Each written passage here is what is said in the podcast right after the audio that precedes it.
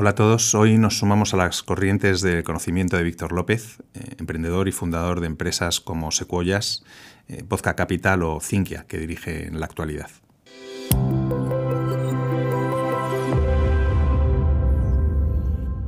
Bueno, Víctor, bienvenido. Muchas gracias. Muchas gracias por acompañarnos. ¿Qué tal estás? Bien, la verdad que, bien. A, pesar de la época que nos está tocando que nos está tocando vivir, la verdad que no podemos quejarnos, así que trabajando duro para salir adelante. Muy bien. Poco yo ha crecido y ahora planta árboles y apuesta por la sostenibilidad. Así es, Pocoyo ya tiene, ya tiene nada más y nada menos que 15 años. Eh, se nos está haciendo mayor. La primera, la primera generación de niños que, que vio nacer a Pocoyo ya tiene acné. Ya son todos unos adolescentes. Y bueno, pues igual que ellos han crecido, poco yo también, eh, el mundo en el que vivimos es distinto y sí, acabamos de, plantar el que espero sea el primer bosque poco yo eh, en Gran Canaria y, la verdad que muy orgulloso del proyecto. Es uno de los proyectos que más ilusión me ha hecho de, todos los que hemos abordado en nuestra carrera profesional y la verdad que muy, muy, muy emocionado con ello. Eh, he leído que cuando, cuando creasteis a poco yo, cuando ponéis en marcha el proyecto, la misión en, la que queríais embarcaros era, era crear un producto que permaneciese en la memoria de vuestros hijos.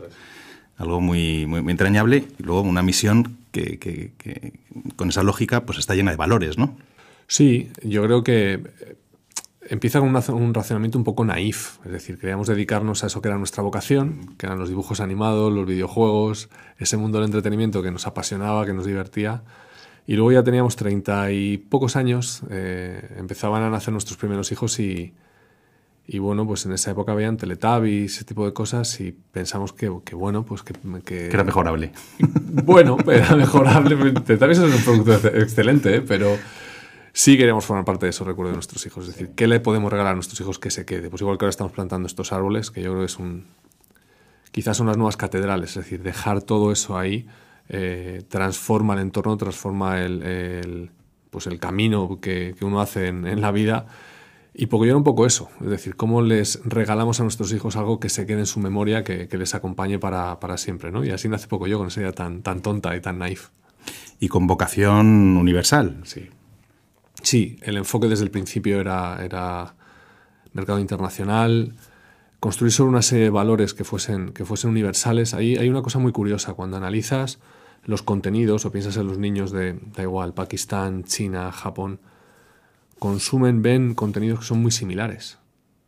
El impacto cultural, el impacto religioso no se ha producido tanto en, los niños y eso hace que todo aquello que, se crea para ellos funcione de manera internacional. Entonces, tenemos que encontrar esos, esos giros, esos valores eh, que permitiesen hablar a cada uno de los niños de, independientemente de donde estuviesen. Y creo que, que poco yo, como la mayoría eh, de los contenidos infantiles, lo logran, precisamente por eso. No hay, no hay un ancla cultural, que también puede serlo. Eh, hay un ancla idiomática, soluciona doblando el contenido y ya llegas a, niños de cualquier sitio. O sea, piensa que poco yo se ha metido en 120 países, una cosa así. Está doblado a 18 idiomas por ahí. Entonces, noruegos, israelíes, árabes, eh, por supuesto estadounidenses o Latinoamérica es uno de los, pues, de los sitios donde Pocoyo está marcando una época, ¿no? Eh, y el contenido no varía, no se cambia, es exactamente el mismo. Y funciona, y funciona, es magnífico, la verdad. Bueno, de hecho, eh, empezó hablando inglés, ¿no? El mercado anglosajón fue el, vuestro, vuestro primer cliente. Su primer, el idioma de producción es inglés. Al final, si, si quiere ir a los mercados internacionales, Em, es de las cosas que casi obligatorio. Es decir, que los guiones, que, los pilotos, que todo el, proyecto inicial nazca en inglés es fundamental para, bueno, pues para dar solvencia al, proyecto, para plasmar que tiene sus visos internacionales y, no limitarte al, español, que hay mucha menos gente en los mercados internacionales que hable, que hable nuestro idioma. ¿no? Entonces arrancamos en inglés. Nuestros primeros socios fueron británicos, de hecho, y el primer país donde se estrenó fue Australia. O sea que más lejos no nos podíamos haber ido. Eh, pero yo creo que eso, eso define un poco qué es poco yo. si miras el equipo que, empezó haciéndolo, aunque es, muy made in Spain, había gente de todos sitios. Había tunecinos, había australianos, había estadounidenses, había británicos. Y yo creo que eso enriquece el, contenido, enriquece el, concepto y la forma de trabajar también. Y se, nota en lo que, en lo que se hace. Mm. Eh, la, animación es, es eh, bueno, el principal exportador ¿no? dentro de la industria del entretenimiento. Sí. Y, con esa vocación universal, eh, ¿cuáles son las claves para el crecimiento de la marca? De la marca en todos los mercados. Eh, no hay claves de éxito, o sea, eso no existe. Eh, si, alguien las conoce, pues seguramente nunca las, eh, desvelará, ¿no? Pero si incluso ves películas que hace un monstruo como Pixar, que hacen un trabajo extraordinario siempre y no funcionan tan bien, yo creo que esas claves no, no existen. Si trabajas sobre determinados valores que influyen en tu, en tu marca y luego lo que tienes que hacer es es una industria. La animación, en general, entretenimiento, tiene un componente cultural importante, pero sobre todo es una industria y en la industria tú puedes manufacturar el producto con una cierta calidad. Y ahí sí hay ingredientes que tienes que poner, que tienes que añadirle, que le den calidad. Y esa calidad es lo que te permite viajar a los mercados internacionales. Es decir, que la factura de la producción, que el, diseño de los personajes, que el tratamiento de los colores, que los guiones eh, sean adecuados, eso em, no te garantiza que vaya a ser un éxito, pero sí que tienes un producto bien, bien fabricado, bien producido. Un traje puede estar bien hecho y no gustarte, pero está bien hecho el corte es bueno, te sienta bien, pero no te gusta la tela, no te gusta el color. Esto es un poco igual, es decir, que cuando veas el traje, aunque no te guste, reconozcas que está bien, construido. Y eso pasa por tener una industria sólida, con buenos profesionales que te enseñen y que te, den las pautas para, poder producirlo. Y luego llevar al mercado internacional, en general el entretenimiento es muy internacional de partida, es decir, se consume en todas las partes del mundo, no, no, hay, no hay una limitación eh, ahí si la manufactura es buena, como mínimo te van a escuchar. Y luego vas a ir teniendo oportunidades seguro de, exportar y distribuir lo que haces. Y lo que decía antes, ¿no? lo bueno de la animación es que no tiene ese ancla cultural. Y luego pasa mucho mejor o, no pasa tan de moda como los contenidos de imagen real. Como nos vestimos hoy, cuando lo veamos dentro de 10 años, no nos gustará el jersey o la camisa o esa barba o ese tipo de cosas que dices, ¿qué pelo llevaba? Ves las fotos de los 90 y dices, ¿qué aspecto? ¿no? Eso en la animación pasa menos. Pasa mucho menos, envejece mucho, mucho, mucho mejor. Si piensas que yo tiene 15 años, que hace casi 20, que se hizo el primer diseño, dirás, pues, no tiene ni una arruga, no se le nota nada, ¿no? Pero ves Friends, que lo veo mucho con mis hijas, y dices, papá, y esos pantalones, pues yo tenía unos iguales, ¿Y qué, papel juegan las grandes plataformas en, esta exposición? Fundamental. Fundamental. Eso también se ha transformado mucho en los últimos años. Yo creo que han entrado nuevos jugadores, pues los Netflix, los Amazon. O sea, si te fijas, eh, hoy quiénes son los grandes, los grandes jugadores o los nuevos jugadores de la industria del entretenimiento, tienes por un lado una compañía que era un videoclub a domicilio, como Netflix, pero el mayor productor de contenidos del, mundo hoy es Alibaba, que no deja de ser el Amazon chino, ¿no? Tienes a Amazon con su propia plataforma de, de vídeo, tienes a Apple siendo una plataforma de vídeo, entonces, de repente, el que fabricaba eh, ordenadores o fabricaba teléfonos tiene su plataforma. El que vende online tiene su plataforma. El videoclub tiene su plataforma e invierte un montón de dinero en producir contenido. ¿no? Entonces, yo creo que toda la industria se ha mezclado. Ves a los jugueteros que tienen productoras propias. Eh, eso te abre nuevas oportunidades. Y hoy, de cara a la difusión, son muy importantes. Es decir, tener plataformas internacionales que coloquen tu, tu contenido a nivel internacional con un solo clic, por decirlo de algún modo, tiene mucho peso. Luego la audiencia eh, es muy dispersa, entonces eso plantea otros problemas a la hora de construir como marca o a la hora de, abordar una estrategia de licencias, ¿no? Pero lo cierto es que te da una ventana que es muy poderosa hoy, tienen, tienen una capacidad de llegada enorme. Y estas plataformas están contribuyendo a la, producción. ¿YouTube ha, participado en la producción de Pocoyo? Sí. ¿No estoy equivocado? Sí, YouTube participó en, la cuarta temporada eh, coproduciendo 26 episodios. Pero fíjate, más allá de eso, que es una excepción, es una rara avis dentro de lo que es eh, la forma de trabajar de YouTube, lo que es una plataforma que tiene un modelo de negocio que bien gestionado es muy rentable para las productoras. O sea, hoy probablemente en Cinquia, un poco yo, la mayor fuente de ingresos única sea YouTube. Si la comparas con todo lo demás, no, pero, pero como unidad tiene un peso específico enorme dentro de, la cuenta de resultados de de, de lo que significa apoyo en términos económicos al final yo creo que está, sustituyendo la televisión gratuita. La televisión que veíamos nosotros cuando éramos pequeños, que era, tenías un televisor, encendías, lo encendías y tenías una serie de contenidos que veías de forma gratuita, eso viene a suplir ahora mismo eh, en YouTube. Las televisiones en abierto, las, televisiones gratuitas cada vez dedican menos tiempo a los niños y YouTube lo está sustituyendo. Y el modelo de negocio es un modelo basado en la publicidad tiene sus intríngulis y tiene su forma de, gestionar y tenemos que entender que YouTube tiene el segundo buscador más grande del, mundo, donde más se busca después de Google es en, YouTube. Entonces hay que entender cómo funciona la plataforma, pero genera unos muy buenos ingresos y te da una enorme repercusión también en términos de audiencia. Y hablabas de, la principal línea de negocios si, si la, la, colocas de manera independiente, pero en realidad hay muchas líneas de negocio, ¿no? Sí cientos de, productos licenciados, ¿no? ¿Hasta cuántos productos ha llegado a licenciar? Bueno, llegó a tener en, su, en su época de, de, máxima exposición comercial, llegó a tener hasta 20.000 referencias, poco yo en todo el mundo. Es una barbaridad, ¿no? Hoy hay menos, aunque estamos recuperando muchas de, ellas, pero, pero sí, o sea, ahora si piensas en Pocoyo, Pocoyo nace como, como una serie de televisión. Ese es el punto de partida, ahí nace, ¿no? Es es el el punto de ignición del, cohete. Hoy es muchas cosas. Si piensas en Pocoyo, y hoy Pocoyo es un contenido de YouTube, eh, es un videojuego, es una app, pero también es un juguete, es un libro, em, es una mochila, es un bosque.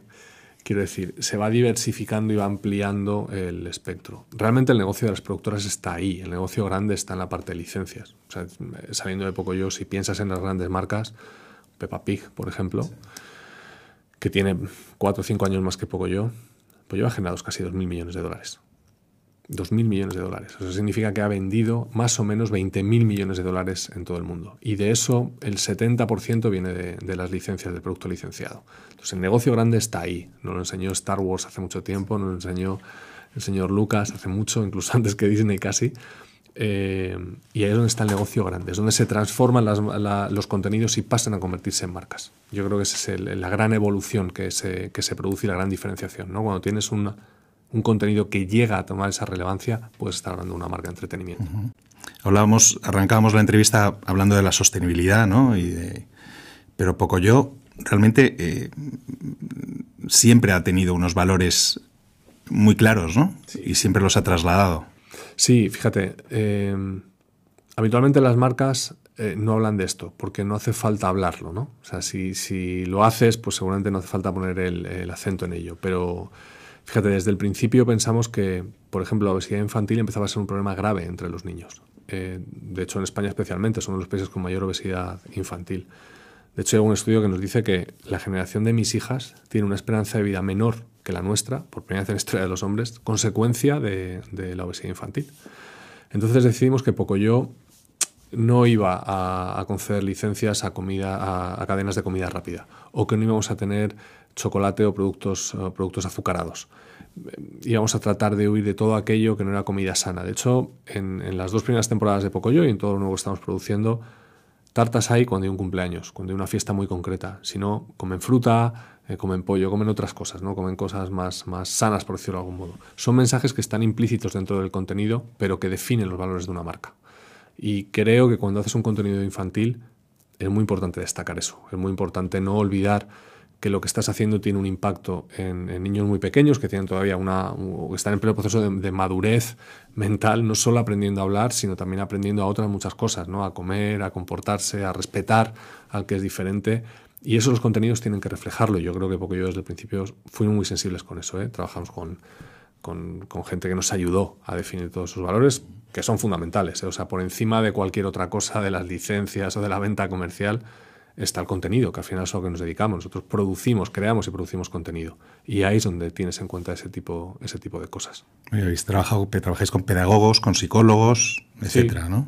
Claro, porque a la hora de construir un, un guion para niños perdemos un poco la sensibilidad de lo que saben y de lo que no saben, o de cómo contarles, cómo hablarles de, compartir, o cómo hablarles de, la, de, cómo de cómo respetar al que es diferente, ¿no? Entonces ahí nos ayudan, lógicamente, los, los, asesores educativos que, que, decimos nos ayudan a dar forma a eso y a, meterle un poco de ciencia, ¿no? No solo, no solo un poco de sensibilidad, sino meterle criterio profesional a ello. Y por ahí van muchos de los productos, porque la, la mayoría son educativos, ¿no? Desde... Sí, tienen un componente educativo. al final un libro pues, pues en sí mismo ya es ¿no? un rompecabezas, un puzzle. Eh, pero bueno, también hay juguetes ¿eh? y no tienen por qué ser necesariamente educativos. O sea, que tenga valores educativos no significa que esté constantemente educando. O sea, no podemos perder de vista que, poco yo, que los contenidos son eso, son contenidos. Eh, no están pensados habitualmente para, ir a la escuela, sino están pensados para cuando salen de la escuela. Pero eso no significa que abandones esos, esos principios, esos valores, ¿no? sino que tienen que estar eh, presentes sin necesidad de que todo lo que hagas sea, sea estrictamente educativo. ¿no? Para eso están las escuelas, o estamos los padres para, para hacer esa labor. ¿no? Eh, a lo largo de los años, tu experiencia profesional eh, has, tenido, te has enfrentado a bastantes adversidades, ¿no? Tanto en Cinquia, que dejaste para ahora volver, como en otras iniciativas, pues que, la mala suerte, ¿no? De repente, eh, o la coyuntura, pues dificultó. Fíjate, yo, eh, sin duda influye la coyuntura, sin duda influye la suerte, pero yo creo que yo cometí errores graves, por ejemplo, o sea, en, el mayor, en, la mayor, nuestra mayor catástrofe empresarial, que fue, que fue Vodka, eh, creo que yo me equivoqué como, como primer responsable de la compañía y como uno de los socios de referencia, me equivoqué a la hora de determinados problemas. Es decir, cuando la cosa se pone cuesta arriba es cuando se requiere más aplomo, se requiere más, se requiere más objetividad y, y yo lo perdí. O sea, yo lo contaba en una, una charla TED hace, hace no mucho, ¿no? Que, que bueno, yo eh, cuando la cosa se puso difícil, en vez de sentarme a analizar y buscar soluciones, simplemente me enfadé. Y en ese enfado me llevé por delante lo que, lo que un enfado basado en que, pensaba que yo tenía razón y que lo que nos estaba pasando no era justo y que se estaban incumpliendo contratos. Pero lo cierto es que mi enfado no sirvió de nada. Entonces, yo creo que hay determinadas actitudes y determinada manera de enfocar o de encarar los problemas que afectó decisivamente a la, compañía. Más allá de la crisis del 2008, 2009, 2010, más allá de que nos fuésemos capaces de, vender más o de explotar mejor o que, no se pudiese vender porque la economía estaba hecha un desastre en gran parte del mundo, yo creo que eso son circunstancias a las que uno tiene que acomodarse y la responsabilidad de un gestor, de un, directivo, de un empresario es ser capaz de identificarlo y de adaptarte. Y menguar, crecer, apoyar, entender que hay circunstancias que te van a cambiar, eh, incluso condiciones de contratos y que difícilmente con una compañía mucho más grande que tú vas a poder enfrentarte en un tribunal. Bueno, pues hay que buscarle una solución. No, no sirve de nada enfadarse y enfrentarse, ir como, pues eso, como, un toro contra un, contra un muro, ¿no? Porque probablemente vas a perder el sentido y poco más. Y eso fue lo que me pasó. Entonces, fue una lección excelente de vida, muy duro económicamente, aún lo sigo pagando, pero, pero bueno, pues al final así son las circunstancias, ¿no? Y, sobre todo yo creo que hay que levantarse. No puedes detenerte, quiero decir, cuando te equivocas o cuando te caes o cuando te tiran, da igual, no puedes quedarte lamentándote, ni, ni sentado en un rincón, ni, ni tener la depresiones. Efectivamente, esto es así. Vamos a ver cómo solucionamos este problema, que yo creo que es la función principal de, cualquier directivo, o cualquier empresario, cualquier persona que trabaja al final, está todo el rato solventando problemas. ¿no? Pues eso es lo que tenemos que hacer. Solventar problemas, ese es el principal aprendizaje, enfrentarse de otra manera a los problemas, quizás. Absolutamente. Eh, entender que tienes un problema y a partir de ahí sentarte y pensar cómo resolverlo quizá hay maneras más ortodoxas y maneras menos ortodoxas, ¿no? Pero, darle la vuelta hasta que le encuentras una manera. Yo creo que una cosa que cuando me toca dar clases a, chicos mucho más jóvenes que, o jóvenes, no como yo, jóvenes de verdad, eh, les digo es, eh, la creatividad es algo intrínseco al hombre. Hay gente que lo desarrolla para pintar cuadros o para escribir guiones o libros, pero eh, creatividad es resolver un problema y todo el rato lo estamos haciendo, constantemente lo estamos haciendo. Entonces todos tenemos la capacidad de resolver problemas, ¿no? Con lo cual una vez que lo entiendes y analizas el problema, seguro vas, vas a poder darle una, dos, tres o mil soluciones. ¿no? Entonces yo creo que ese es, el, es el principal aprendizaje que yo saqué de todo aquello, de toda esa vivencia. Y, después de todas estas experiencias, perdona, ¿cuáles, em, desde el punto de vista de la sostenibilidad de un negocio, cuáles crees o que deberían ser las claves para afrontar eh, de manera sostenible una empresa? de este tipo? Eh, fíjate, obviamente como no, tenía respuesta preparada ni, nada por el estilo, pero se me viene a la cabeza un libro que leí de Eduardo Punset donde hablaba de, de cómo los animales que menos necesitan son los que más sobreviven. Yo creo que las empresas que, pueden ser muy grandes, ¿eh? pero tienen unas enormes necesidades, al final son las que más sufren.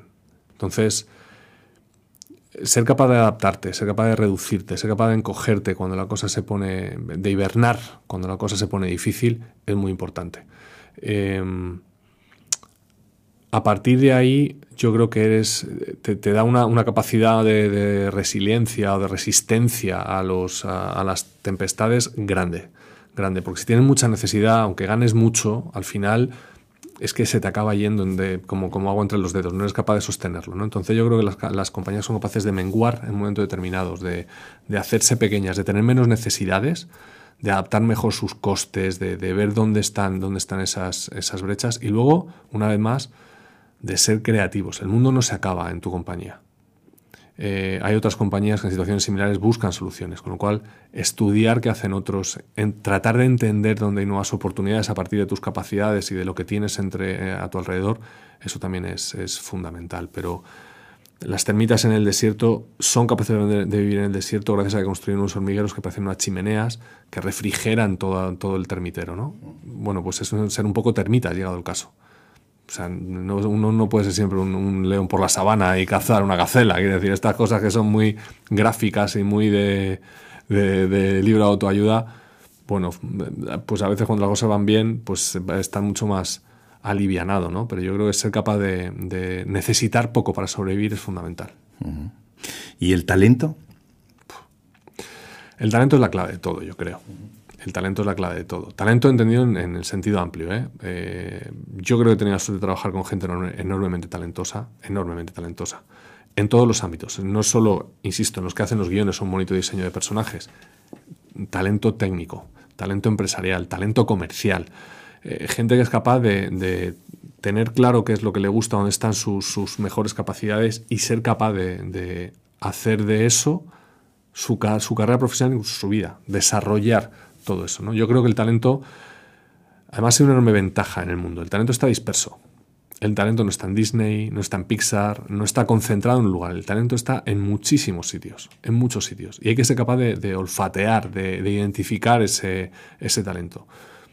Una persona talentosa en producción te permite ahorrarte un montón de dinero a la hora de fabricar un contenido una persona talentosa en un guion, obviamente hace un guion excelente, pero si ese guion excelente no tiene a su lado una persona que sea capaz de producirlo en tiempos, está muerto. Está muerto. Entonces hay que buscar el talento en todos los ámbitos, en el sentido más amplio de la palabra talento. Y es formación, es, educación, pero también es una forma de encarar las cosas. ¿eh? O sea, no es solo. Talento no es los tipos que han ido a Harvard, que probablemente lo tengan. Pero vamos, yo no sé cuánta gente ha ido a Harvard del mundo, un 1% de la población mundial ha ido a Harvard hay muchas más empresas que funcionan sin, gente que haya pasado por allí, ¿no? Entonces, hay que ser capaz de identificarlo, de reconocerlo, de darle su espacio. Sobre todo en la gestión, de los equipos creativos, por ejemplo, entender que no que son cabezas a veces peculiares y darles el espacio necesario para que puedan crear, pero no tan amplio como para que hagan lo que quieran. Es decir, tienes que meterles dentro de, de una cierta disciplina de empresa y la gente lo entiende perfectamente, ¿eh? no hay ningún, conflicto con ello, no se crean el típico, es que viene mm, a las viene a trabajar, empieza a trabajar a las 2 de la mañana y se va a las 9, esas cosas pasan en las películas, en, la mayor parte de las compañías eso no sucede, ¿no? Entonces, darles ese espacio, a, acomodarles, entenderlos y a partir de ahí aprovechar todo eso que tienen, yo creo que es fundamental. Y ellos al final se acaban disciplinando de una manera u otra eh, dentro de toda la amplitud que seas capaz de darle, ¿no? Y la formación, la formación de estos profesionales, vosotros os habéis implicado, os habéis tenido que implicar en algún momento porque no había tampoco una formación reglada en este sentido, ¿no? No, eh, o sea, hasta hace bien poquito no había una universidad donde la gente pudiese estudiar animación, pudiese estudiar eh, programación de videojuegos o...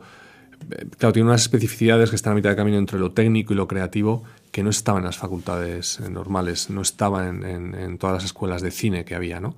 Entonces teníamos que formar animadores, teníamos que formar eh, diseñadores de personajes, hemos ayudado en la, formación, colaboramos aún con, pues, eh, con instituciones públicas eh, para, dotarnos de, todos esos recursos y, bueno, pues poder cubrir las necesidades que tenemos. Es decir, en, en España a día de hoy tenemos muchos profesionales de muchas partes del mundo porque aún no somos capaces de cubrir lo que demanda nuestra industria en términos de producción de videojuegos o de, animación o de efectos especiales. Y traemos gente de fuera, ¿eh? también hay gente de, ahí españoles trabajando en muchas partes, ¿no?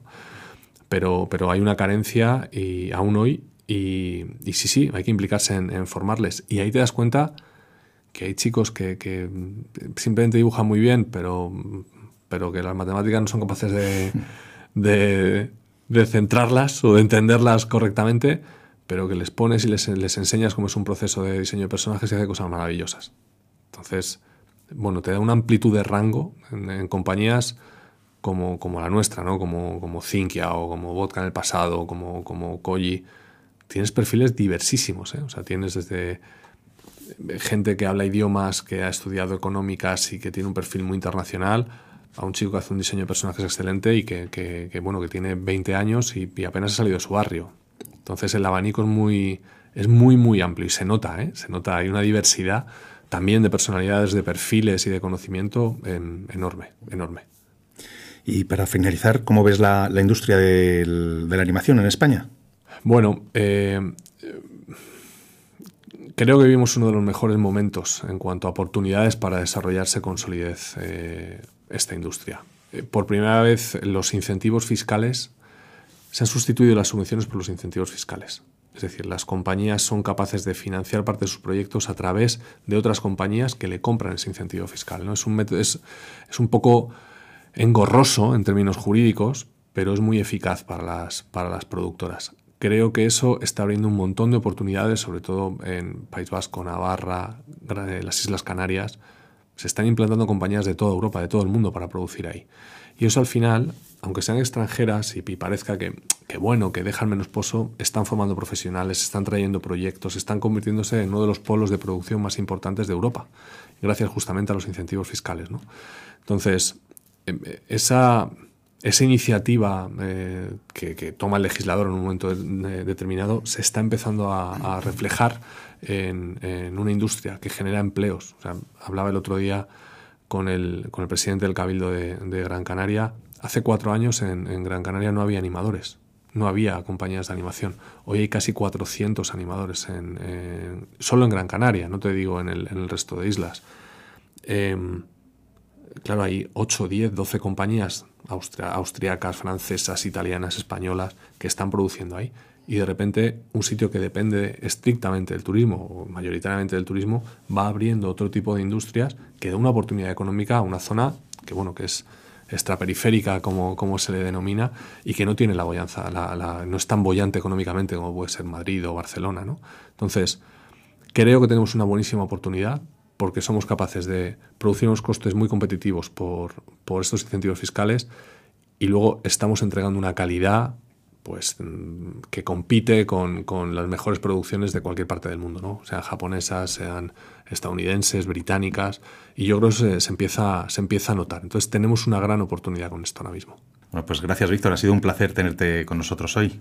Un placer, muchas Seguiremos de cerca el, el, proyecto del Bosque Pocoyo, que además creo que eh, es posible que plantar árboles, ¿no? Sí. Que otras personas puedan involucrarse en... Sí, al final... Eh, bueno, Bosque Pocoyo es una iniciativa sin ánimo de lucro y lo que nos gustaría es que todo aquel que quiera pueda regalar un bosque, un, árbol a su hijo dentro de ese bosque. ¿no? Eh, creo que, que, es una iniciativa bonita y al final, como decíamos antes, deja un pozo de realidad. Es decir, este, esta, esta idea de marca, este proyecto que es, que es poco yo, se empieza a materializar a través de unos árboles que no hay, no hay mejor manera, probablemente. Estupendo. Pues ahí estaremos. Muchas gracias. Muchas gracias. Muy amables.